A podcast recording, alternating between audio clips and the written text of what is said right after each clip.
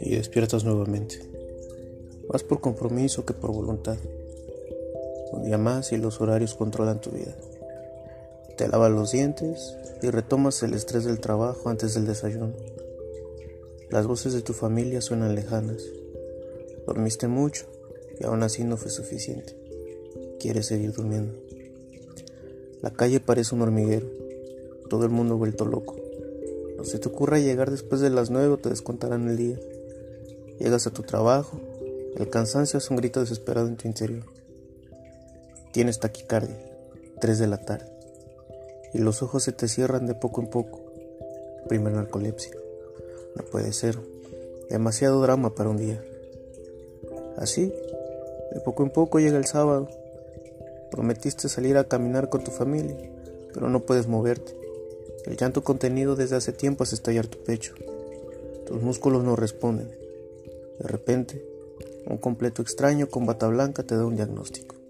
Tienes depresión.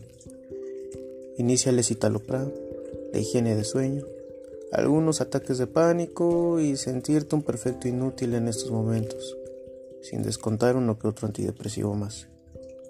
No te preocupes, sigue tu tratamiento.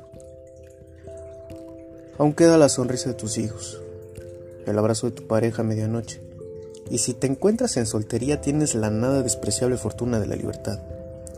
Aún existen proyectos, cosas que nunca has intentado y en las que aún no sabes que eres realmente bueno. Puta madre. Nadie debería vivir eso, pero existe. Sigue tu tratamiento. Ve a terapia. No atenta contra tu dignidad, ni tu hombría, ni con lo capaz que eres como mujer. A veces las enfermedades de la sociedad nos atacan en lo individual. No te preocupes, estamos contigo. Termina tu tratamiento. Aquí estaremos esperando por ti. Y si tú te encuentras sano, detecta empatiza y ayuda.